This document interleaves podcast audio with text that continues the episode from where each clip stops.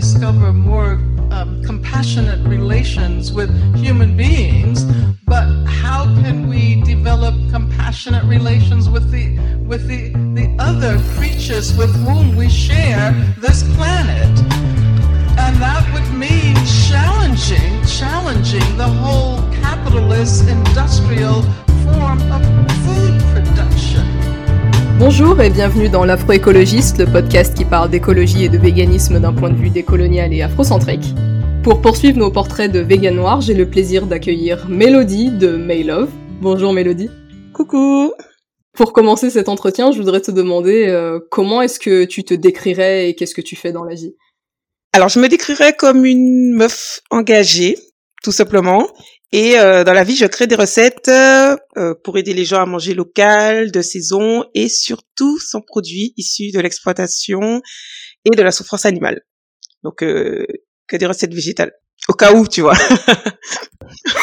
comment comment est-ce que tu définis euh, ton alimentation? Est-ce que tu te définirais comme vegan, afro-vegan, aital Quel mot est-ce que tu utiliserais Ou est-ce que tu utiliserais des mots même? Je dirais que j'ai une alimentation végétalienne parce que bah, je suis antillaise de Martinique. Mon père est martiniquais. J'ai grandi en Martinique ma mère est guadeloupéenne.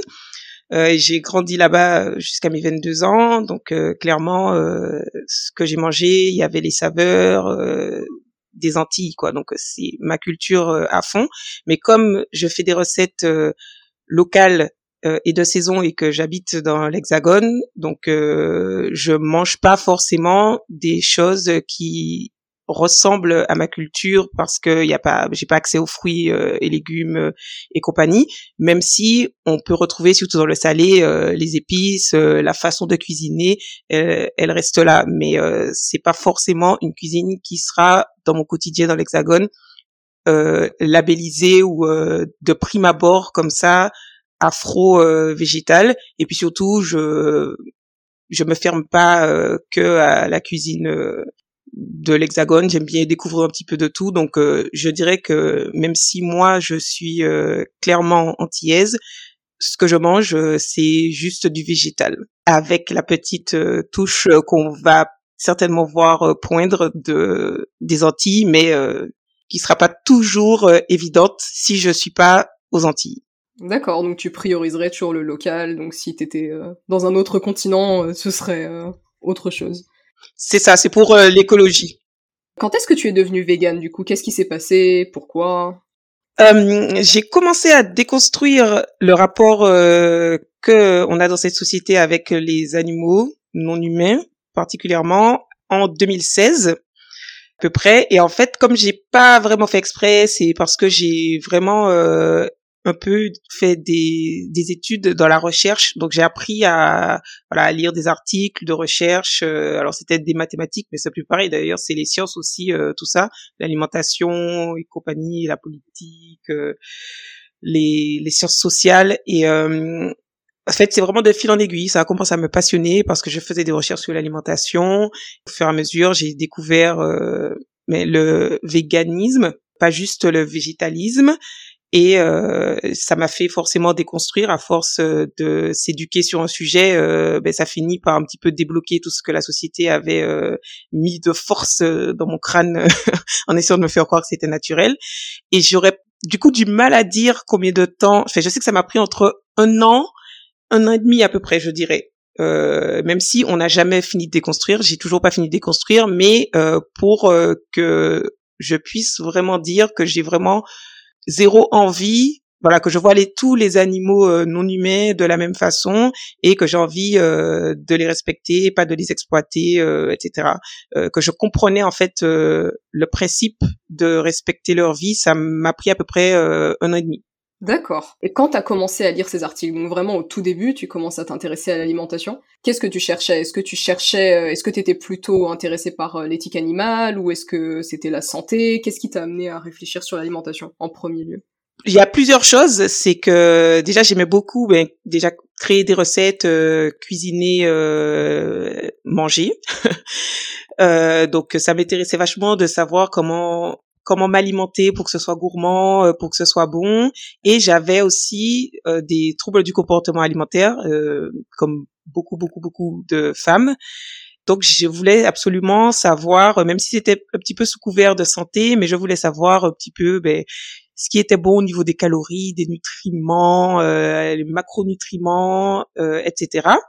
Et l'idée, c'était un petit peu de trouver, euh, voilà, quelle alimentation avoir pour être euh, en meilleure santé, mais euh, de façon que pour moi, pas pour la planète ou pour les animaux non humains. Et c'est vrai que comme il est prouvé qu'une alimentation, qu'une bonne alimentation, c'est une alimentation où on réduit les produits d'origine animale par rapport à ce qu'on consomme actuellement euh, ben forcément, je suis rapidement tombée sur des articles qui parlaient euh, de, de l'alimentation végétale parce que euh, c'est euh, voilà, ben, qui dit réduire les produits d'origine animale pour être en bonne santé, ça veut forcément dire qu'il faut maîtriser ben, quelques repas végétaliens.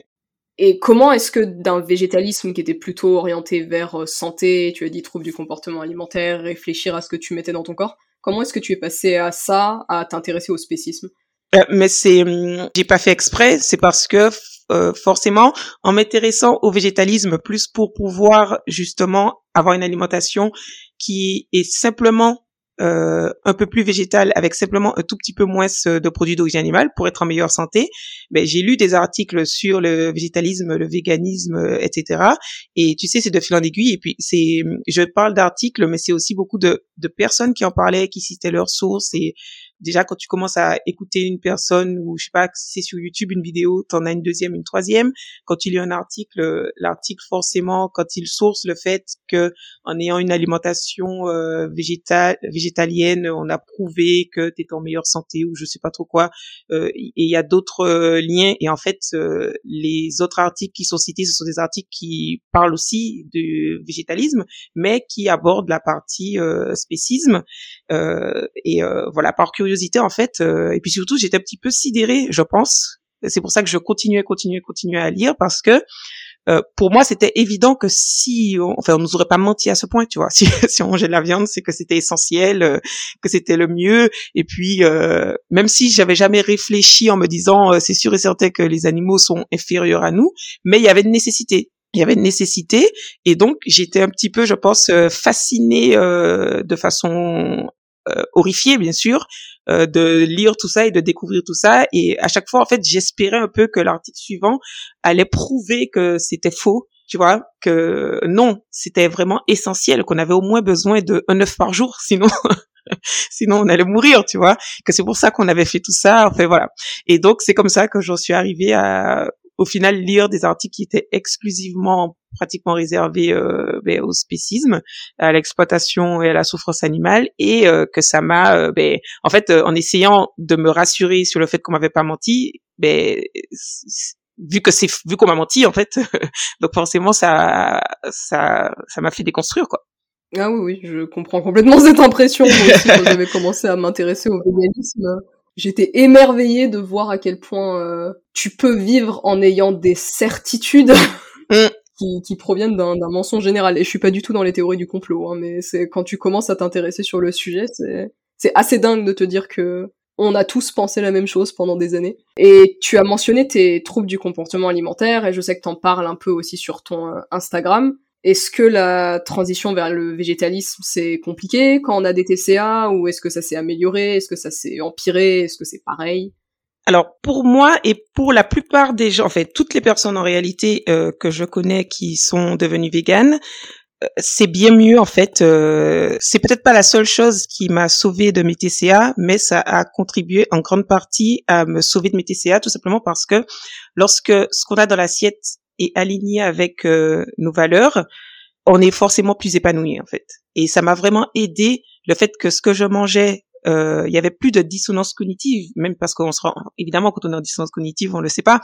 Mais le fait voilà de savoir que je mangeais quelque chose et qu'il y avait beaucoup plus de compassion, comme j'ai dit que c'était aligné avec mes valeurs, j'avais beaucoup plus de plénitude euh, avec mon alimentation et petit à petit mes TCA sont partis pas que pour ça, je pense, euh, mais euh, voilà, c'est ça, ça m'a beaucoup aidé. Je pense que sans ça, en tout cas, j'aurais pas réussi. Et évidemment, si on ne fait pas le chemin de déconstruire, c'est-à-dire que si on ne mange pas de produits d'origine animale parce qu'on se restreint et pas parce que on a accepté le fait que, enfin, on a compris enfin que c'était pas de la nourriture. Euh, ben voilà, quand c'est une restriction, ça va augmenter les TCA. Si c'est parce que euh, je sais pas, il y a pas des gens qui se disent euh, je mange pas. Euh, oh là là, j'ai le fait de pas manger du chat, euh, ça me fait des restrictions alimentaires. Non, parce que ben on n'a jamais mangé de chat, on n'a jamais considéré que ça faisait partie des aliments, donc c'est pas une restriction. Donc moi j'ai pas une alimentation qui est restrictive parce que je suis végane et pas végétalienne ou enfin juste plant based. Tu vois, je pense que ça se traduit par végétalienne. Je suis assez d'accord. Enfin, je veux pas faire l'apologie du véganisme comme médicament parce que toutes les expériences sont sont différentes, mais euh, j'en ai pas encore parlé sur mon blog, mais j'ai eu pas mal de TCA aussi, et je sais que c'était mon expérience également, dans le sens où ça a amélioré les choses, aussi parce que, euh, en tout cas de mon point de vue, j'ai l'impression qu'il y a un... beaucoup de TCA sont dus à des violences qui sont arrivées avant, en tout cas pour beaucoup de femmes, j'ai l'impression. Euh, peut-être pas tout le monde, mais euh, pour beaucoup de gens, c'est des violences qui sont arrivées avant. Je trouve que ça m'a donné un, un contrôle ou un moyen d'agir sur le, le degré de violence que j'accepte dans ma propre vie ça te donne une espèce de je sais pas moi ça ça fait un, quelque chose d'assez positif sur euh, l'estime de que j'ai de moi-même et de à quel point je peux décider de laisser la violence dans mon quotidien euh, ou pas oui, je suis totalement d'accord. C'est c'est le fait d'avoir de, de, la compassion et puis aussi, tu vois, je pense qu'il y a cet aspect de te dire que comme tu as de la compassion pour les autres, il faut aussi euh, tu, ben, tu peux aussi en avoir pour toi parce que ben voilà, on est aussi des animaux. Enfin, vraiment pour moi, c'est vraiment lié et le seul la seule chose qui fait que quand on a des TCA, euh, ça, parce que pour moi, avoir des TCA et être végétalien, oui, c'est dur parce que encore une fois, c'est pas c'est pas vegan en fait. C'est pas parce que tu considères pas que c'est de la nourriture. Et la seule chose qui peut t'empêcher en ayant des TCA d'être vegan, c'est que pour déconstruire, tu as besoin d'avoir euh, de l'espace mental. Ça demande, fait, c'est, c'est comme tu as dit, c'est assez violent en fait de découvrir tout ça. Et c'est pas une question de théorie du complot parce qu'en réalité, c'est pas vraiment caché. Euh, il y a c'est c'est pas comme si les scientifiques euh, ils sont pas d'accord euh, sur ça. C'est juste que ce ce qu'on entend c'est les lobbies de la viande et compagnie. Mais il euh, y a y a pas de complot en réalité sur toutes ces choses sur le spécisme le racisme le sexisme. C'est on le sait. Mais c'est juste que ceux qui dirigent en fait et ceux qu'on entend euh, ben c'est pas eux qui c'est pas eux qui ont le pouvoir. Donc euh, pour moi c'est c'est même pas une question de complot. C'est juste que ben quand tu écoutes euh, la voix générale euh, mainstream es dans cette culture et euh, c'est ce qui fait que tu tu sais pas tout ça et qu'après ça te fait un choc en fait de découvrir euh, de découvrir la vérité quoi. C'est ça. Ça ça demande ça demande de la recherche. Ça demande de fouiller. Et quand, et quand tu as fait toutes ces découvertes, du coup, donc tu as passé un an, un an et demi à faire beaucoup de lectures, à faire tes recherches, est-ce que tu as partagé euh, ces découvertes-là avec ton entourage? Est-ce que tu en as parlé? Donc moi j'habite dans l'Hexagone et euh, mes parents sont en Martinique. Et honnêtement, je pense que comme ça m'a pris beaucoup de temps, il n'y a pas eu... Euh, alors j'en ai parlé, mais c'était pas pour eux, c'était pas vraiment choquant euh, pour plusieurs raisons. Premièrement parce que ça m'a pris du temps, donc j'étais aussi en mode je partage à chaque fois et j'explique. Euh, et tu vois, on, on, est tous là un peu en mode euh, ouais c'est un peu choquant. Et de notre côté parce que ben je pense que c'est aussi forcément c'est ta famille qui te forge et c'est ta famille. alors c'est c'est pas vrai pour tout le monde. Et il y a des gens qui sont très différents de leur famille, mais souvent t'as un petit peu les mêmes avis politiques, les mêmes courants de pensée que que ta famille. Et c'est vrai que je pense que moi, ça, c'est cette envie en fait de justice ou d'égalité, ça vient beaucoup de mes parents. Euh, et c'est ce qui fait que ça s'est euh, assez bien passé. Euh, ils sont pas, voilà, mais forcément ils ont pas lu tous les articles. Comme je le dis, il faut beaucoup d'espace mental. il faut, c'est aussi un luxe de pouvoir déconstruire. En fait, c'est, ils ont pas forcément tout, toute cette place c'est cet espace euh, mental de libre pour pouvoir le faire. Donc euh, ils sont pas autant déconstruits que moi, mais euh, ça résonne quand même en eux ce que je dis et j'ai jamais eu aucune objection dans ma famille, au contraire en fait. Et comment est-ce que tu décrirais la place de, de la viande et des animaux dans les Antilles puisque tu as grandi là-bas? Ah ben c'est euh, une place euh, capitale, mais très euh, violente, comme on disait tout à l'heure, et aussi enfin, paradoxale, ambiguë, ambivalente. Je sais même pas quel mot utiliser tellement c'est étrange. Mais on sait très bien, par exemple, en Martinique, je pense aussi, enfin je je pense aussi en Guadeloupe parce que en fait parfois c'est un peu compliqué parce que ma mère est guadeloupéenne, mais ben, comme elle a vécu en Martinique beaucoup depuis ben, qu'elle a 20 ans, je parfois je sais pas trop ce qu'on a ce qu'on faisait à manger, euh, si c'était que de la Martinique ou si c'était euh, Martinique Guadeloupe. Mais en tout cas, en Martinique, euh, à Noël, c'est le cochon et on fait tout tout avec le cochon. toutes les parties du cochon sont utilisées. Donc on fait évidemment le boudin, il y a les pâtés salés qui sont faits avec les chines, le gras, enfin voilà, plusieurs parties du cochon. Le repas principal, c'est le cochon roussi et en fait, ça fait très paysan par rapport à ce que on mangerait dans l'hexagone. Euh, si évidemment, tu vois, on sait très bien que les gens regarderaient ça un petit peu en mode euh, mais c'est ça votre pas de fête alors qu'ils ont le chapon, tu vois.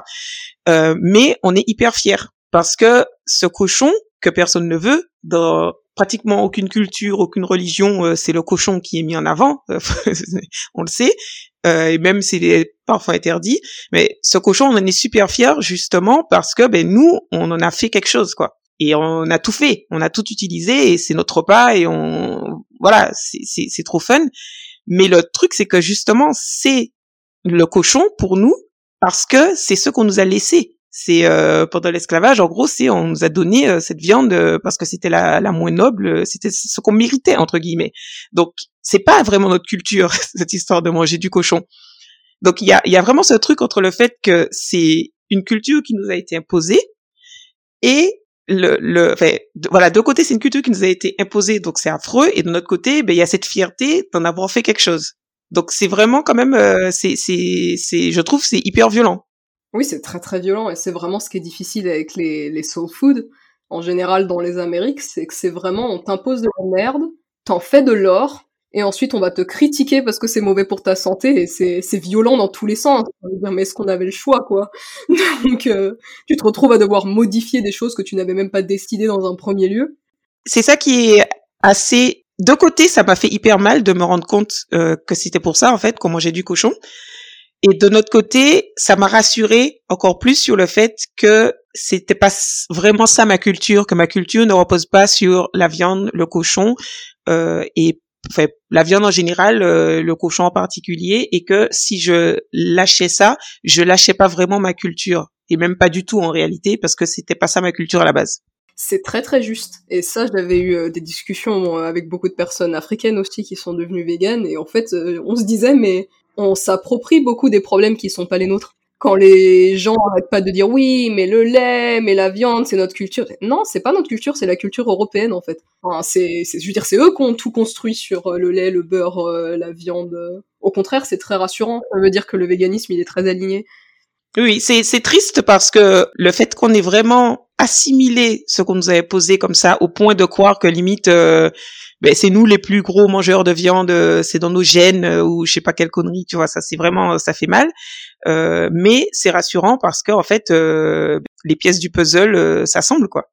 Et, et, du coup, est-ce que tu as réussi, en tout cas quand tu es en Martinique et que du coup tu manges local, est-ce que tu as réussi à conserver ton héritage culturel tout en étant végétalienne? Est-ce que tu végétalises? Est-ce que est-ce que tu sens que tu arrives toujours à manger des choses alignées avec ton île? T'as déjà un peu répondu, hein, mais je pose la question quand même.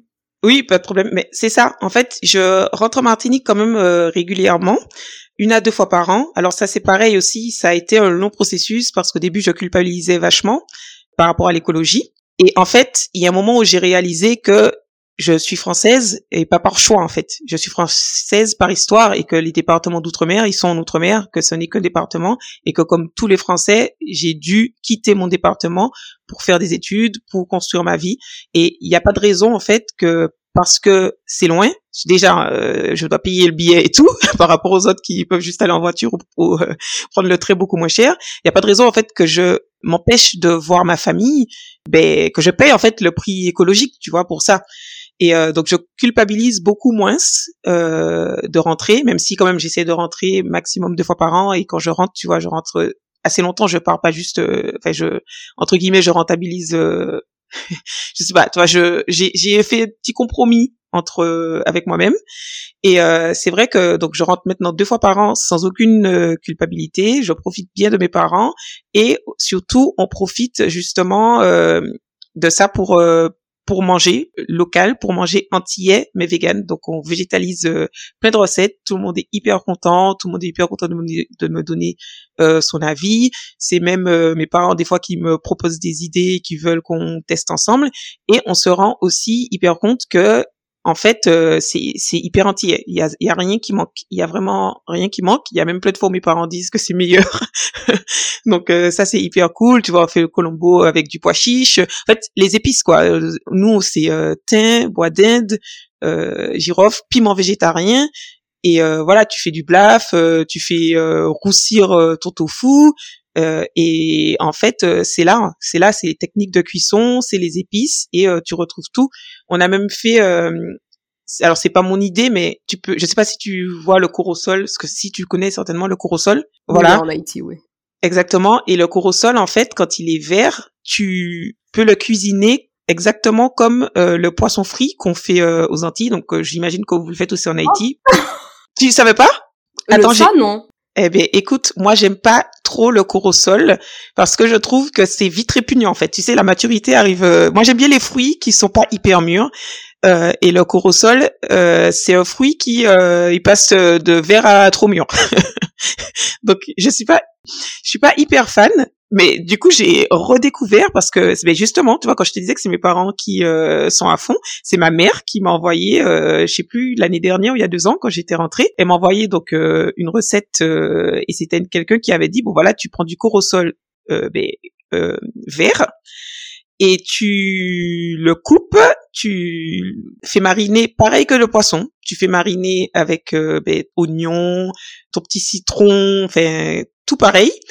Et ensuite, tu, encore pareil, tu prends euh, tes, donc tu, tu le coupes vraiment dans les mêmes lamelles. Je sais pas si tu vois euh, le poisson euh, en lamelles comme ça. Ensuite, tu passes dans ta farine, tu fais frire et après, ben, tu fais roussir ton oignon, tu mets dessus, tu attends un tout petit peu et ça te donne une espèce de chair et de goût et de tout, mais un truc incroyable. Et on, euh, quand, on avait fait avec ma mère, on était choqués. Euh, ma mère, mon père, tout le monde choqué, mon frère. Et on s'est dit bon ben on va piéger ma sœur entre guillemets. Euh, et euh, quand elle allait rentrer, on allait lui proposer euh, de manger ça. Alors elle savait en fait vraiment tu tu vois pas ce que c'est parce que le corosol c'est tout blanc et tu retires évidemment les graines donc euh, et quand elle a mangé elle a dit oh, mais c'est quoi ce poisson? c'est le meilleur poisson que j'avais mangé, etc. Et euh, en fait, vraiment, tout le monde, tous ceux qui ont goûté ça, c'est quelque chose, c'est hyper bluffant. C'est bluffant. Franchement, euh, fais une recette et dépose un copyright parce que euh, c'est une technique incroyable. merci parce que moi ça me manque le, le, les poissons qu'on peut manger sur les plages en Haïti qui sont cuisinés comme tu viens de décrire. Je sais que ça c'est vraiment une des techniques de la cuisine antillaise où je me disais ça ça ça, me, ça, ça me fait mal de plus l'avoir trop trop bien là. Tu viens de m'offrir une, alternative.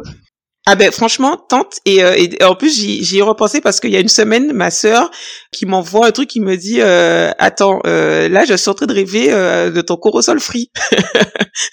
Mais en, en réalité tu vois je peux même pas, enfin c'est même pas ma recette tu vois. C'est juste euh, l'idée de d'utiliser du corosol pas mûr et après bon ben tu utilises la même recette exactement euh, que tu as l'habitude de faire avec ton poisson, mais tu vois je pourrais déjà c'est pas mon idée et je pourrais enfin, effectivement je pourrais donner ma recette de la façon dont on fait nous le poisson frit même si c'est à peu près voilà piment végétarien enfin, c'est les mêmes épices euh, pour tout le monde je pense même technique un fond d'huile tu retournes enfin voilà qui semble tu vois fait c'est bête mais c'est vrai que c'est tellement familial et tellement évident que on n'aurait pas l'idée de donner la recette. Et euh, tu vois, pour moi, tous les Antillais, ils savent faire en fait ce poisson frit, et ça servirait entre guillemets à rien de la donner dans l'Hexagone parce qu'il n'y a pas de corosol, et j'ai pas non plus envie, tu vois, d'inciter les gens à aller euh, à grands frais acheter euh, du corosol, parce que tu vois, moi, je me l'autorise pas ça quand je suis dans l'Hexagone euh, de consommer des trucs qui viennent alors que ça vient de chez moi, tu vois.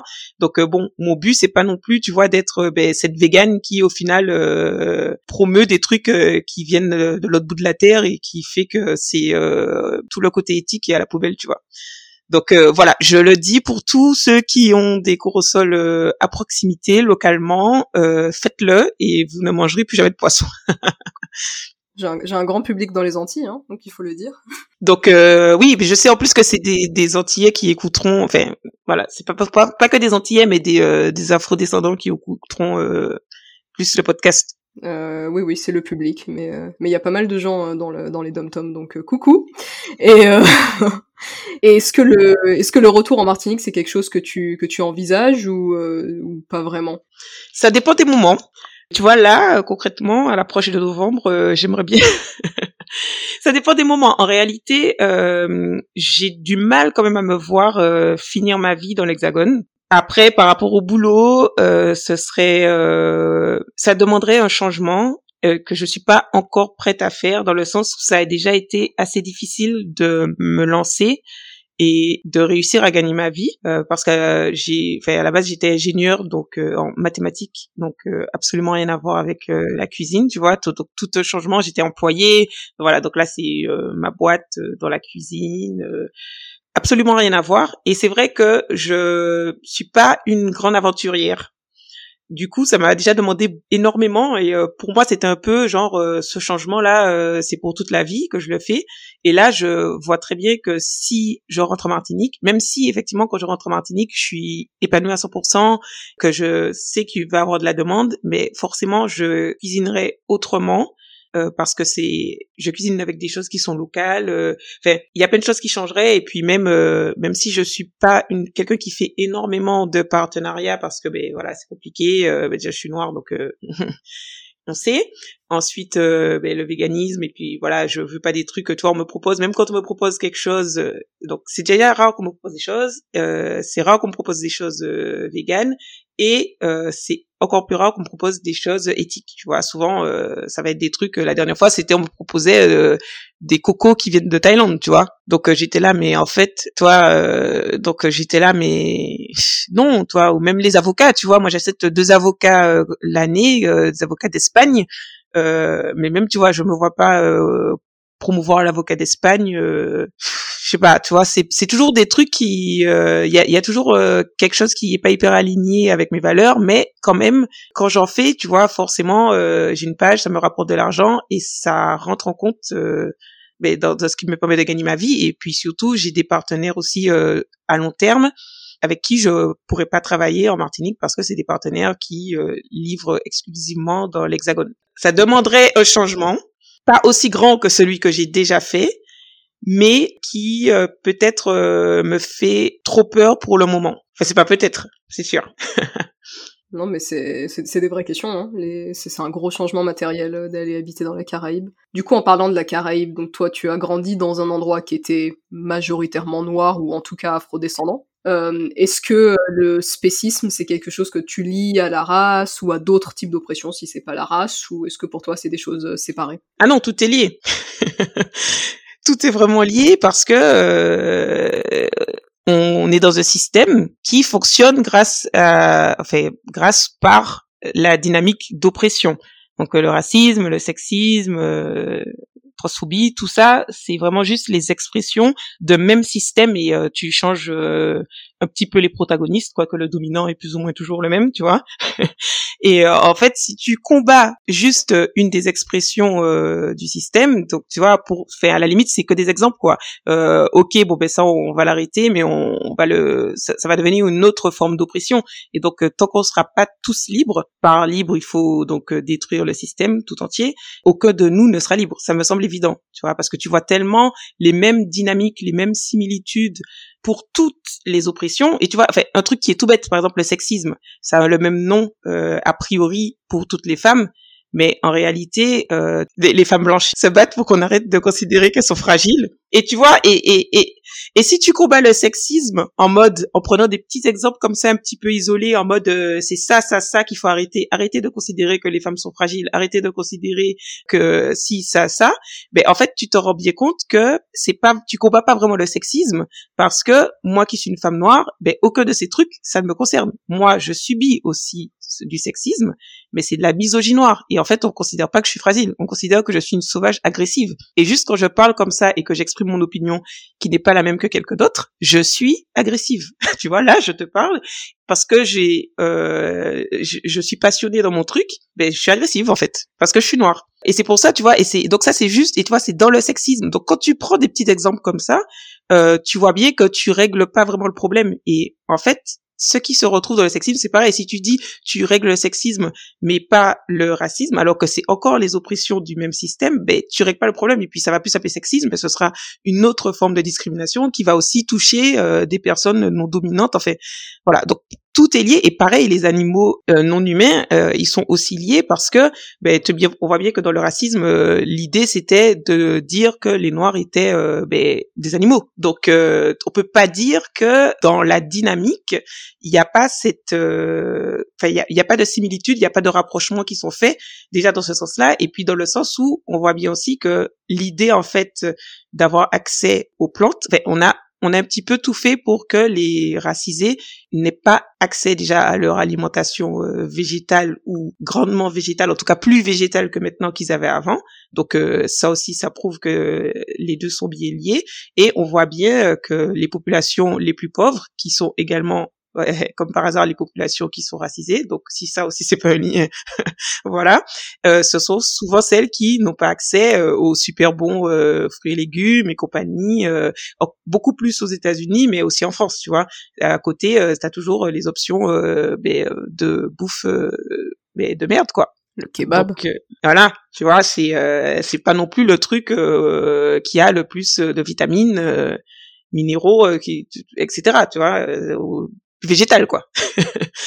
c'est ça. C'est c'est c'est c'est pour moi c'est vraiment difficile de dire que ça n'a absolument rien à voir parce que ça a tout à voir en fait. Ça a tout à voir. Et euh, ce cheminement euh, antiraciste ou en tout cas cette cette pensée antiraciste que tu lis au, au spécisme, est-ce que est-ce qu'elle a évolué entre le moment où tu as quitté la Martinique et et après? Est-ce que le est-ce que l'expérience française t'a donné un autre regard sur l'antiracisme ou est-ce que tu as toujours su?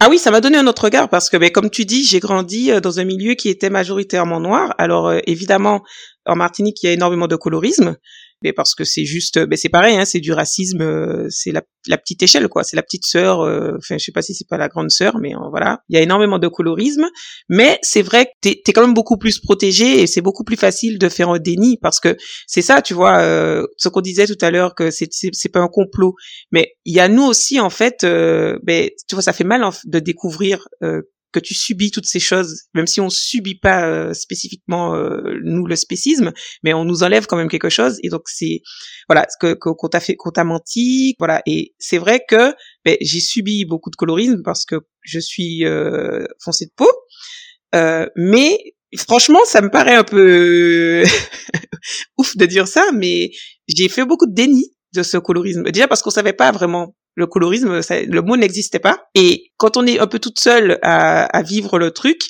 ben on préfère se dire que non, on, ne rassemble pas toutes les entre guillemets coïncidences pour euh, se dire euh, que on fabule pas, euh, et, euh, aussi parce que ça fait mal en fait de se dire ben, juste parce que que j'ai subi ça juste parce que je suis foncé de peau. Et que tu vois que les gens de prime abord ils pensent que je suis bête tu vois. À chaque fois que je, disais par exemple que je travaillais bien à l'école ou tu vois on me demandait mes notes ou je sais pas euh, quel que soit ben les gens étaient toujours étonnés.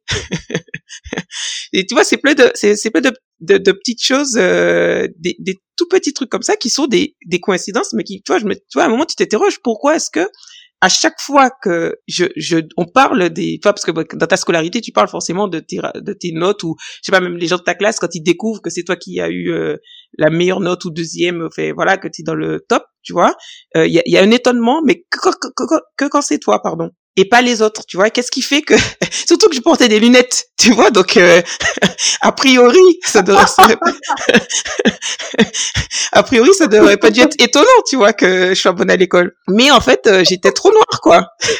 tu vois, il y avait quelque chose, euh, voilà, qui qui n'allait pas. Et puis, tu vois, je sais que la première fois que j'ai capté aussi que j'étais foncée de peau, ça m'a fait mal au cœur parce que j'étais en sixième et il y a quelqu'un qui disait oui, mais c'est ce monsieur machin qui sait décrire. Et la prof a dit ah oui, euh, mais euh, monsieur foncé de peau comme mélodie. Et en fait, j'ai regardé en mode euh, mais c'est c'est pas possible de dire ça parce que en fait je savais que foncé de peau ça voulait dire bon à rien c'était péjoratif en fait alors que en réalité ce n'est qu'un fait d'être foncé de peau mais toute ma vie parce qu'on a grandi comme ça dans cette culture de colorisme. J'avais déjà vu qu'à chaque fois c'était associé à quelque chose de négatif et donc que c'était pas une bonne chose. Et de découvrir qu'en réalité j'étais foncé de peau, ce qui était un fait, ben ça m'a fait mal au cœur parce que j'ai capté que c'était associé à toutes ces choses, tu vois. Et je dis ça, je, je ça m'a fait mal au cœur sur le moment et après j'ai vite balayé hein, quand même, hein, parce qu'encore une fois le déni c'est plus facile, tu vois. Mais voilà, donc euh, beaucoup de déni, même si les événements m'ont marqué, tu vois, c'est resté un peu gravé toutes ces choses. Et par contre quand tu arrives dans l'hexagone, ben euh, full on raciste, euh, racisme, c'est compliqué, tu vois. Il y a un moment, tu peux plus faire euh, le déni, surtout qu'il y a euh, les réseaux sociaux, il y a la parole qui un petit peu se délie. Ben pareil, tu peux, voilà, tu peux commencer à t'informer, tu peux mettre des mots sur tout ça.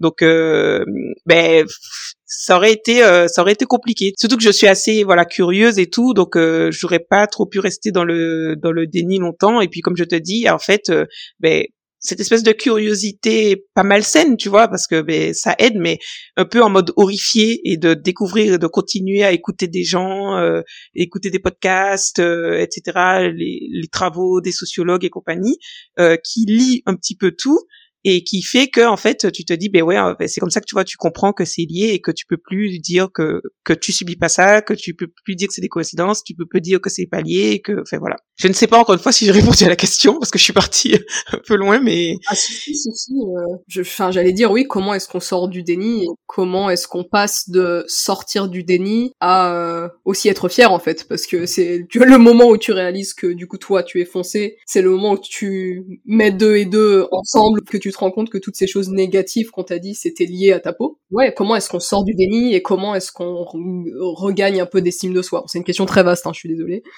Alors la sortie du déni, comme je t'ai dit, c'était un petit peu euh, malgré moi parce que ben euh, voilà, il y a un moment quand tu trop de coïncidences en fait, tu peux plus continuer à enfouir en te disant que c'est juste des coïncidences et que c'est rien. Et puis hum, aussi le comme je disais, les témoignages d'autres qui ont vécu la même chose que toi et tu peux plus faire comme si euh, c'est toi parce que moi de base si quelqu'un me parle mal je vais pas dire que c'est du racisme tu vois. Mais il y a un moment où euh, il y a une façon de parler mal il y a des circonstances il y a des regards il y a les petits mots euh, qui font que tu sais et que c'est pas des coïncidences. Parce qu'en réalité c'est ça moi avant je me disais ben si on m'a pas traité de euh, si on m'a pas dit le N-word tu vois euh, ben c'est pas raciste. Tu vois c'était ça un petit peu que je me disais avant et en fait, euh, non, parce que si tu vois, je vais chez le médecin et qu'il me répond, euh, oh ben euh, là il y a un petit truc, mais bon, c'est probablement un fibrome, et puis de toute façon, les femmes africaines, vous avez beaucoup de fibromes, ben c'est raciste en fait, parce que sous prétexte, en quoi ça m'avance? Je sais pas. Euh, ah ben là c'est un cancer, mais comme les femmes africaines elles ont ça, donc bon ben c'est pas un diagnostic, c'est pas, en quoi ça m'aide, tu vois? Et, et tu sens en plus qu'elle va même pas investiguer le truc parce que ben comme c'est probablement, tu vois comme tu vois, t'es noir, bon ben africaine, en plus l'Afrique c'est quand même assez grand, tu vois, donc tu te dis, est-ce que partout en Afrique il y a, y a le même symptôme, tu vois, euh, je sais pas, tu vois, des trucs. Non seulement c'est pas un diagnostic, mais non seulement le, le même si c'est vraiment ça, tu vois, le fait que tu me dises que tout le monde a ça, ça va pas m'aider, mais en plus, en fait, j'ai senti que t'as fait ton diagnostic parce que t'as vu que je suis noire, en fait. Du coup, tu te, ben c'est hyper raciste, 100%. Mais euh, elle m'a pas euh, dit le N-word effectivement, mais elle, est quand même raciste et elle m'a quand même pas euh, fait c'est ma santé, tu vois, fait c'est voilà. Pareil le logement, quelqu'un qui sent que hum, je le sens pas trop de vous donner ce logement là. pourquoi en fait? Tu vois, c'est des pour le boulot en fait. Tu vois, moi j'ai j'ai quand même eu énormément de chance dans mon parcours. Je pense aussi parce que j'ai grandi ben, dans un milieu qui était noir, donc j'ai eu accès à des études voilà, etc. Mais euh, et je suis aussi, j'ai le privilège de classe. Euh, mes parents sont de la classe moyenne, euh, mais néanmoins, j'ai quand même euh, effectivement ben, subi beaucoup de racisme ordinaire, médical, etc., qui m'a obligé à ouvrir les yeux. Et forcément, en fait, t'es fier parce que tu, quel que soit ce que tu as accompli, tu sais que tu l'as accompli en étant une femme noire, malgré le fait que tu es une femme noire sans ambiguïté. Et donc oui, tu es obligé d'être fière et de lever la tête parce que sinon, ça veut dire que tu as honte d'être euh, qui tu es, tu vois. Donc euh, quand tu franchis des obstacles, quand tu continues à avancer en sachant que toute ta vie, euh, tu vas avancer en tant que ça, tu peux pas juste avancer en tant que personne, tu es obligé d'être fier, sinon tu tentes plus rien, tu vois, tu continues pas. C'est ça.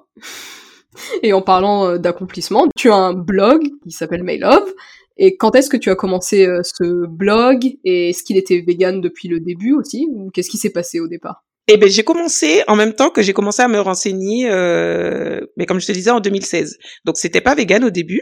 C'est devenu vegan avant moi entre guillemets, parce que toi c'est plus végétalien quoi du coup.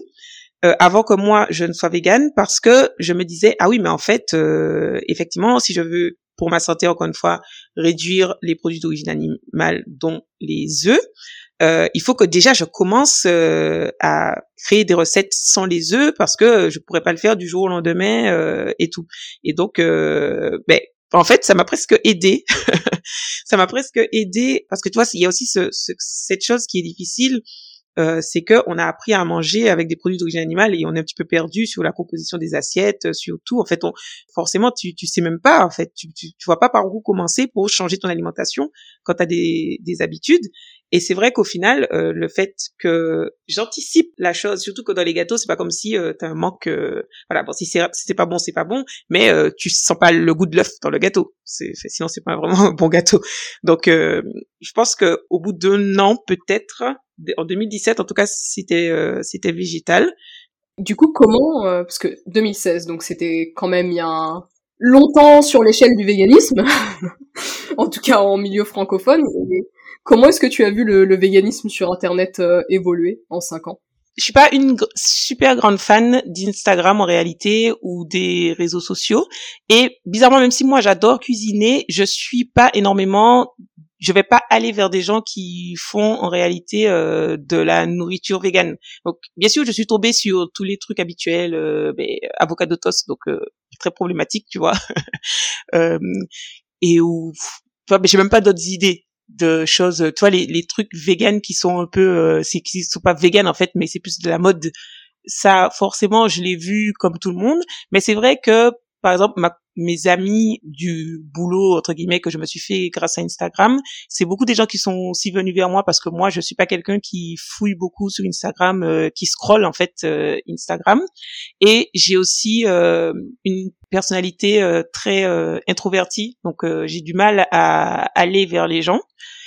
Donc c'est vraiment que des gens qui sont venus vers moi et donc c'est principalement des gens qui sont pas véganes. Donc j'ai vraiment eu du mal euh, à voir comment ça ça a évolué en réalité euh, dans le monde des influenceurs euh, véganes sur Instagram. Après, je sais quand même que il y a ben, la majorité euh, c'est pas du vegan et bon ben voilà, je, je suis, je pense que c'est forcément dans les mentalités, etc. C'est un peu plus accepté le véganisme. J'ai plus à l'extérieur en fait. Je trouve qu'il y a beaucoup plus de restos qui sont véganes, euh, que quand on en parle euh, dans la vraie vie, les gens sont un peu moins choqués euh, que tu sois vegan, un peu plus intéressés. Mais euh, sur les réseaux, j'ai vraiment du mal parce que je suis pas dans la communauté en réalité sur sur Instagram. Et est-ce que dans ton public, du coup, j'allais dire, est-ce que tu as un public partiellement afro-vegan, mais quand t'as 145 000 abonnés, t'en as forcément. mais est-ce que tu interagis avec euh, ton public afrodescendant un peu ou est-ce que est-ce que vous parlez Est-ce qu'il y a un échange ici? Oui, alors c'est sûr et certain que la majorité des personnes qui me suivent ne sont pas des personnes noires parce que, comme j'ai dit, tu vois ça. Déjà, je fais beaucoup de pâtisserie, donc c'est plus dur aussi de voir euh, mais l'influence euh, antillaise et euh, c'est je consomme voilà local. Quand je suis pas en Martinique en fait euh, ça se voit pas spécialement que je suis antillaise. Parce que si tu fouilles pas et que tu vois pas euh, la partie épice ou mode de cuisson mais juste à l'œil comme ça euh, tu vois des pommes bon ben voilà quoi. C'est pas forcément ce qui fait voilà le plus antillais donc c'est vrai que ma communauté, je pense que c'est principalement euh, des personnes euh, de l'Hexagone et des personnes blanches, mais c'est vrai qu'en story, surtout, ben, je suis antillaise, donc tu vois, je vais quand même utiliser, euh, enfin, ma culture se voit, tu vois, je, il y aura, des musiques ou des références, euh, des, enfin, j'ai un accent, des Antilles, etc. Et où on, peut se comprendre sur des euh, des blagues ou des mots, enfin peu importe. Et donc en DM, même si pareil, comme je suis très introvertie, je suis pas hyper euh, DM, mais j'ai interagi pratiquement avec autant de personnes noires que de personnes blanches, tout en sachant que ma communauté est principalement blanche. Mais je pense que les, les noirs viennent beaucoup aussi vers moi, et puis tu vois, pour m'écrire, pour me dire mais que ben, ils sont hyper fiers de voir que je suis antillaise et que s'il y a une antillaise ben, qui réussit, parce que bon ben voilà, euh, c'est ça aussi qui fait que je je suis pas trop dans la communauté végane euh, Instagram, c'est parce que en plus il n'y a pas énormément euh, de personnes afro en fait. Et donc du coup c'est on, on, se va se connecter sur la partie euh, vegan, mais s'il n'y a pas la partie afro, la partie qui est déconstruite, l'intersectionnalité, même si je suis pas hyper fan de ce mot, euh, ça va pas hyper m'intéresser. Enfin bref. Et du coup, il y a quand même beaucoup beaucoup de personnes euh, afro et, et antillaises en particulier qui euh, me parlent en DM quand elles se rendent compte que je suis euh, noire puisque ça se voit pas spécialement sur ma page fait la photo de profil oui mais quand tu regardes juste la bouffe tu le vois pas évidemment parce que c'est pratiquement que de la bouffe et qui viennent en, story qui me voient et qui ensuite découvrent les Antillaises qui me disent bravo merci beaucoup mais que du coup mais elles aussi elles ont tenté euh, dans leur famille euh, parce que voilà parce que j'ai aussi quand même beaucoup de recettes antillaises qui ont été végétalisées. Du coup même si c'est que pendant deux mois dans l'année mais ça me laisse le temps de faire pas mal de choses. Donc euh, je saurais pas dire exactement mais je sais que euh, ils sont là et qu'ils sont contents. Et, et quand je rentre en Martinique aussi il y a pas mal de fois où on me demande en fait de de faire des rencontres tu vois. Donc c'est hyper ça, ça fait plaisir et c'est hyper gratifiant, quoi. Bah ouais, ça m'étonne pas. Hein. J'étais super contente de découvrir ta page aussi. Tu t'es dit, ah quand même, il y a, des comptes afro euh, qui montent à 140 000 abonnés, donc c'est clairement très très motivant. Est-ce que quand tu retournes en Martinique, parce que t'es quand même là-bas assez souvent, comme tu l'as dit, est-ce que t'as pensé à ouvrir euh, un blog de cuisine euh, anti-centré ou afro-centré, ou faire une sous-partie de ton blog sur ça quand tu es là-bas? Ou est-ce que tu le fais déjà? Alors en réalité, il y a une effectivement à chaque de temps en temps, tu vois, euh, il, y a, une partie de mon Instagram qui euh, qui est afrocentrée. Alors c'est sûr et certain que quand je rentrerai en Martinique, parce que pour moi c'est c'est plus une question de quand que de si, et c'est pour ça aussi que je suis pas hyper stressée, tu vois, euh, je me laisse le temps. Comme je t'ai dit, tu vois, moi là-bas, euh, fait partout où je suis, je je mange local et de saison, et là-bas avec encore plus de plaisir parce que c'est ma culture, tu vois, donc ça, ça fait forcément ça sera afrocentré ce que je vais faire. C'est c'est vraiment pas en mode euh, que je vais avoir spécifiquement euh, un but de faire quelque chose d'afrocentré. C'est juste que ben ça fait déjà partie de mes valeurs de faire du local et de saison.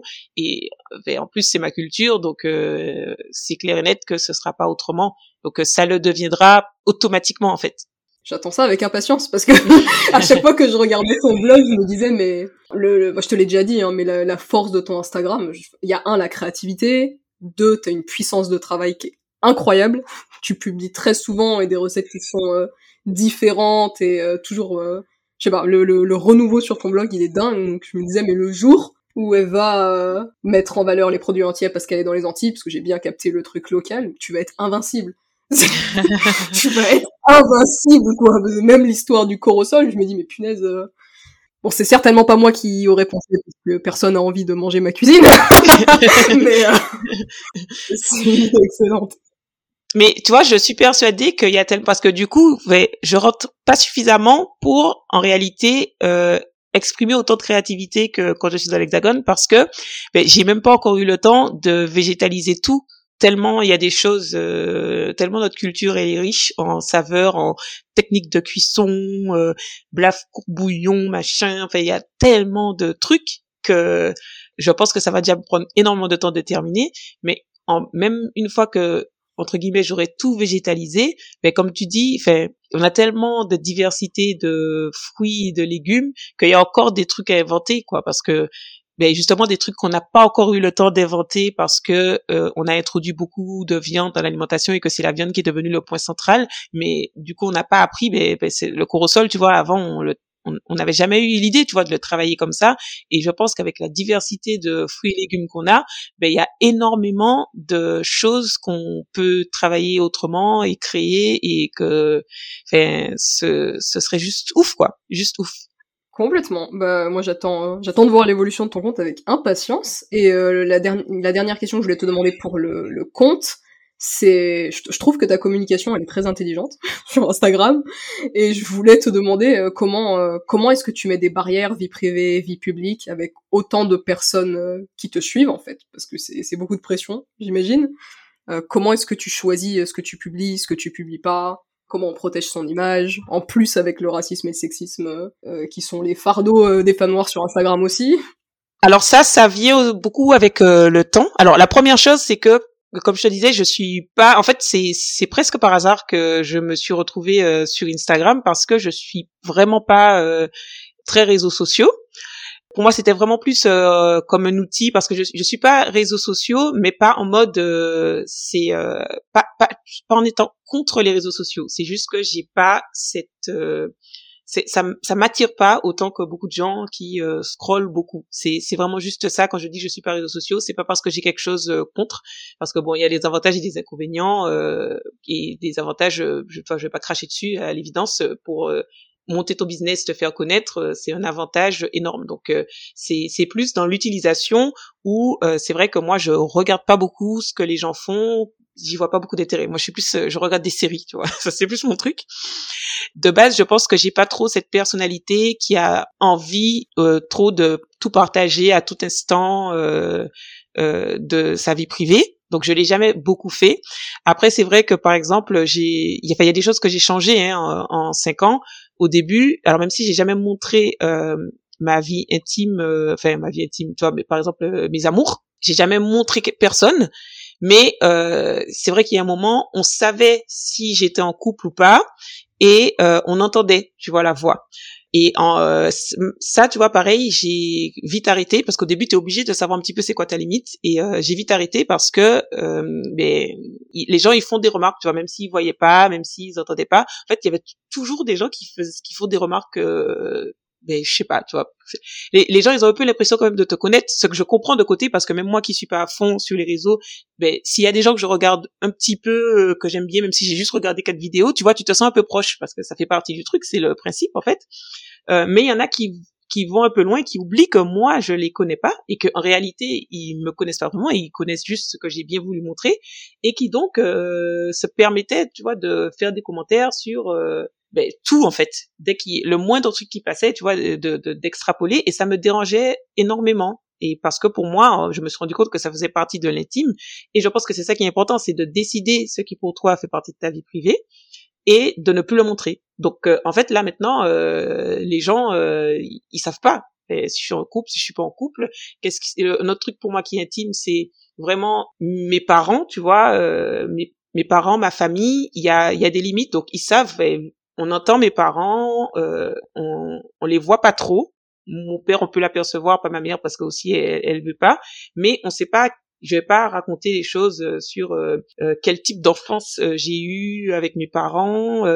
c'est voilà, il y a parce que j'ai pas envie en fait euh, qu'il y ait ce jugement parce que pour moi je considère que ça me regarde. J'ai pas non plus envie même si c'est que des choses positives en fait et je pense que ça se voit aussi parce que je suis proche de mes parents et tout. Mais pour moi j'ai j'ai pas envie voilà qu'il y ait un jugement sur euh, vraiment les choses euh, ma vie privée ma vie privée avec mes parents les gens qui sont très très très proches de moi. Et aussi pareil si je peux très bien dire que je vais boire un verre que je vais au resto que je vais que je sors ou qu'il y a des gens qui viennent chez moi. Mais si c'est pas des gens qui sont euh, influenceurs euh, et dont, dont c'est le boulot du coup je vais certainement pas montrer. Ou alors euh, rapidement ou parce que ça va faire partie enfin je vais pas dire oui voilà je vous présente ma chaîne tu vois ça peut faire partie de trucs où ils ont testé une recette et je vais dire et puis c'est quelque qu'on va voir de façon impromptue en voilà c'est c'est vraiment euh, quelque chose qui euh, est, est, est très très très flou en réalité mais que tu acquiers avec le temps euh, et les erreurs et les erreurs. J'en ai, pas fait beaucoup, mais j'en ai fait un petit peu et du coup j'ai ajusté en fait. Euh, et c'est vrai que euh, je pense qu'il y a des gens qui pourraient dire que je confie beaucoup de ma vie privée, j'imagine, parce que pour eux ça fait peut-être partie de la vie privée. Et il y en a d'autres qui pourraient dire que je confie rien du tout, parce que ben, justement euh, ben, ils ont l'impression que je montre pas que des choses privées. Mais pour moi en fait c'est ça, je montre tout ce qui pour moi n'est pas intime. D'accord, euh, merci beaucoup. Et, là, on arrive à presque presque une heure. Du coup, je vais arriver à des questions un peu conclusives. À quoi est-ce que ton entreprise ou ton blog ou ta vie ressemblera dans dans cinq ans? Aucune idée. Tu sais, parce que, ben, tu vois, comme on disait là, déjà ça fait cinq ans que j'ai commencé et j'ai l'impression que c'était hier et en même temps que c'était il y a un siècle. Euh, j'ai un petit peu, tu sais, cette fatigue. Euh, alors je dis tu sais, mais tu sais probablement pas parce que je l'avais pas anticipé avant.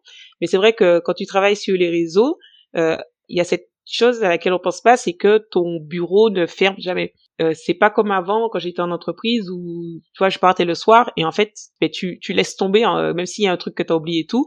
Ben alors si c'est vraiment un truc grave évidemment euh, tu vas être un peu stressé mais euh, en général tu arrives bien à savoir que ben de toute façon c'est que demain matin que tu retournes donc tu profites de ta vie euh, et le week-end pareil. Alors que là Instagram ne ferme jamais. Il y a toujours des gens qui commentent qui like qui qui mettent des choses qui attendent quelque chose de toi. Et euh, c'est même si j'ai beaucoup beaucoup beaucoup amélioré euh, ben toi le contenu aussi avant je je je m'épuisais à essayer de poster tous les jours et forcément la qualité s'en ressentait. Enfin voilà bref il y a enfin, épuisement total. J'ai essayé d'ajuster tout ça mais il y a quand même ce petit bourdonnement constant que il y a Instagram là en fait. Euh, je, je me réveille il y a Instagram et je me force à ne pas ouvrir directement Instagram ou dans la journée ou quand j'ai une vie sociale, etc. Mais il y a quand même ce petit bourdonnement qui à la longue est très très épuisant. Ou même quand je rentre en Martinique, j'ai pas j'ai pas de vacances à 100%. J'ai cette chance inouïe d'avoir autant de vacances que je veux en théorie et je vais pas me plaindre. Mais ce que je veux juste dire, c'est que en réalité, il y a y a jamais de vraie coupure. C'est ça le, le un petit peu le le retour de bâton comme on dit, c'est le prix à payer entre guillemets pour euh, avoir ben, beaucoup de liberté, c'est de ne jamais en avoir totalement. Et du coup, c'est vrai que ça, euh, j'ai déjà un petit peu tout essayé de réajuster, etc. Et je me rends compte quand même que ben, ça m'épuise, euh, que je, des fois je suis fatiguée, des fois je me sens un petit peu à bout à cause de ça. Et j'arrive pas encore, euh, peut-être parce que je suis pas encore assez épuisée, tu vois, à me dire, je coupe mon téléphone, euh, à prendre une mesure radicale en fait, pour vraiment euh, être pendant juste quelques jours ou une semaine libre à 100%. J'arrive pas encore à le faire, mais clairement du coup ça fait que j'ai quand même du mal à me projeter en continuant comme ça. Donc soit faudrait que je trouve une autre solution, j'apprenne en fait, comme j'ai appris un petit peu à ajuster, j'apprenne à des fois vraiment couper à 100%, ou je, je sais pas, il faudrait que quelque chose d'autre change parce que c'est sûr que ça pourra pas continuer. Dans cinq ans, tu vois, je pourrais pas. c'est sûr que je serais trop épuisée euh, par tout ça. Et euh, pareil, tu vois, ben, peut-être dans cinq ans, Martinique, euh, j'aimerais bien, peut-être. Voilà, je honnêtement, euh, je m'imaginais pas ici il y a cinq ans, et du coup, j'ai, j'arrive pas à m'imaginer où je serais dans cinq ans, mais je pense que ce sera pas exactement comme maintenant parce que comme je t'ai dit, je sais que je vais pas réussir. Et peut-être que ce seront juste des tout petits changements en fait hein, que je vais faire qui vont me permettre de ne plus être épuisé. Hein. Mais euh, voilà, j'ai du mal à me dire que rien ne changera et que je vais pouvoir continuer. Oui. Et du coup, euh, comment est-ce que tu, euh, dans tout ça, entre Instagram, le fait que, comme j'ai dit, tu as une puissance de travail qui est juste dingue, comment est-ce que tu prends soin de toi? J'ai du mal, je sais pas trop en fait. Euh, j'aimerais te dire, euh, je fais du sport, je. En fait, j'ai vraiment l'impression des fois d'être une meuf médiocre, une meuf médiocre, euh, tu vois, par rapport à. Alors, je sais que c'est faux, hein, tout ce que tu vois sur les réseaux de gens qui ont des vies parfaites, qui se réveillent, de. Oui, je me réveille, je fais mon yoga, je prends mon machin. Mon green smoothie, après je fais ci, ça, ci. Alors que moi, en fait, chaque jour, il y a un truc tu vois, si j'ai pris un green smoothie aujourd'hui, ça veut dire que tout le reste, c'était la merde, quoi. j'ai couru partout, j'ai galéré, euh, j'ai testé 50 recettes, ça a pas marché, euh, j'ai dû les manger parce que bon, ben voilà, je veux pas gaspiller. voilà. Et du coup, euh, après, j'ai pas eu la force de faire du sport. Enfin là, ça fait des mois que je fais pas de sport, tu vois, et que je me dis qu'il faudrait, mais je j'arrive pas à me résoudre, enfin, à trouver juste l'espace où je me dis bon, réfléchis. Tu vois, comme je me lasse un peu. Et je pense que ça fait partie d'un petit peu cette personnalité du fait que je, toi, je scrolle pas sur. Euh... J'ai pas bien identifié quel était mon problème. J'ai un problème. Euh, je, je, je, fuis des choses. J'ai une personnalité euh, qui fuit euh, euh, quelque chose. Je sais pas quoi exactement. Et du coup, j'ai, je, je suis, je suis pas trop accro. Euh, je me lasse vite, en fait. Je me lasse vite parce que, ben, comme quand ça ne me permet plus de fuir, je ça m'intéresse plus. Je sais pas. Là, je suis en train de. J'ai essayé un petit peu d'analyser pourquoi. Voilà, je je je me lassais euh, assez rapidement de plein de choses. Mais ouais, le sport, ça me lasse et euh, j'ai fait beaucoup beaucoup de sport dans ma vie, mais tout m'a lassé. Et du coup, là, je sais plus trop quoi faire. Je cherche un truc qui me lasserait pas et en même temps, je fais rien. Enfin voilà, donc euh, j'aurais dit, hein, c'est sûr que quand je fais du sport, euh, ça aide. c'est bon pour la santé. Enfin, je vais pas essayer de vous convaincre que le de te convaincre que le sport c'est bon, c'est bien. Mais euh, voilà, je là clairement, j'essaye juste en fait d'être indulgente avec moi-même au quotidien. S'il n'y a pas de recette, il n'y a pas de recette. Si euh, euh, il n'y a pas eu autant de likes, bon ben je remets pas toute ma vie en question. Je me dis pas que voilà, je me dis bon ben ça ça n'a pas plu. Fait voilà, c'est le, le, seul truc que je fais pour euh, que ça se passe bien, c'est d'essayer d'être indulgente, tu vois. Mais je sais que je prends pas encore, euh, je suis pas encore assez indulgente et que je prends pas encore assez soin de moi au, au quotidien. Et, euh, et c'est pour ça aussi que, comme je te disais tout à l'heure, je sais que ça peut pas durer, quoi. T'es pas une meuf médiocre, hein, ceci dit. Hein. non, non. Quand je dis que je suis une meuf médiocre, euh, c'est plus dans le sens où, euh, comme je t'ai dit, je suis quand même fière de tout ce que j'ai fait, etc. Mais euh, je vais pas être la meuf euh, qui va t'inspirer dans ton quotidien. Tu vois, je, je... et en fait, j'ai pas envie de pas être une meuf médiocre aussi de notre côté. J'ai juste envie d'être suffisamment, euh, d'être bien, tu vois, de d'avoir un bon espace mental, euh, etc., d'être bien dans mon quotidien. Euh, mais tu vois, c'est quand je dis que je suis une meuf médiocre, c'était plus dans le sens où je suis pas la meuf euh, que tu vas suivre, tu sais, les trucs de développement personnel et tout, ce que je n'aime absolument pas. Donc c'est pour ça que, en fait, euh, c'est c'est pas médiocre péjorativement, c'est médiocre euh, dans le sens où euh, quand tu regardes les gens qui font du développement personnel, ben on te fait quand même comprendre un petit peu que si tu fais pas tout ça, t'es médiocre quoi. C'est plus euh, c'est plus euh, c'est à moitié sérieux, à moitié la blagounette par rapport à cette histoire de développement personnel et de ben, justement des d'influenceurs qui font tout parfaitement quoi. Bah tant mieux en fait, tant mieux. Je crois qu'il faut que les gens ils sachent aussi l'ampleur du, du, travail qu'il y a derrière et d'à quel point le quotidien c'est pas toujours facile parce que ça finit par être complexant. Est-ce que, euh, est-ce que tu aurais des conseils, euh, un peu en question de conclusion, est-ce que tu aurais des conseils pour une personne qui commence à se pencher sur la question du végétalisme et qui sait pas trop par où commencer?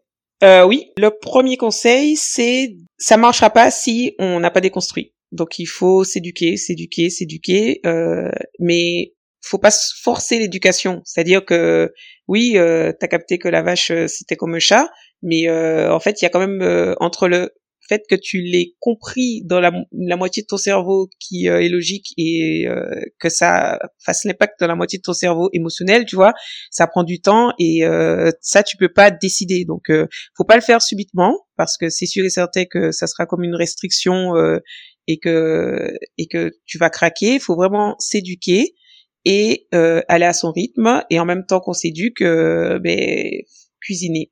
Parce que même si le véganisme c'est pas que la bouffe mais euh, bon ben, c'est quand même un peu le truc euh, qu'on fait au quotidien euh, plusieurs fois par jour donc voilà et qui qui a une charge émotionnelle. Donc vraiment tester des plats de temps en temps quand on sent qu'on a l'énergie euh, euh, tester des plats véganes. Et euh, faut pas se dire en fait alors là ça c'était pas bon donc c'est le véganisme qui est pas pour moi parce que tous les jours on mange des trucs végétaux donc rien à voir. C'est juste que mais pareil en fait le temps de trouver nos plats préférés ça prend du temps. En réalité quand on le fait comme ça en s'éduquant et en parallèle en en testant des un nouveau type d'alimentation ben assez rapidement parce que ben oui j'ai dit un an et demi c'est de côté c'est long mais de notre côté en fait euh, si on attend d'être prêt subitement, des fois en fait ça fait un an et demi que les gens ils se disent qu'ils vont commencer, ils le font pas, tu vois. Donc c'est pour ça que je dis que en fait en réalité euh, si juste on commence euh, sans pression à s'éduquer et à tester des plats de temps en temps à son rythme, ben très rapidement on devient vegan parce que si on a déjà la volonté de déconstruire, il y a aucune raison qu'on ne déconstruise pas quoi. Sur ces bons mots, euh, merci Mélodie d'avoir accepté euh, cette invitation. Merci beaucoup. Avec plaisir, franchement, c'était euh, très sympa. Pour les auditoristes, si vous avez aimé cette conversation, n'hésitez pas à vous abonner, à liker, à partager ce podcast. Et je vous dis à très bientôt pour une nouvelle conversation.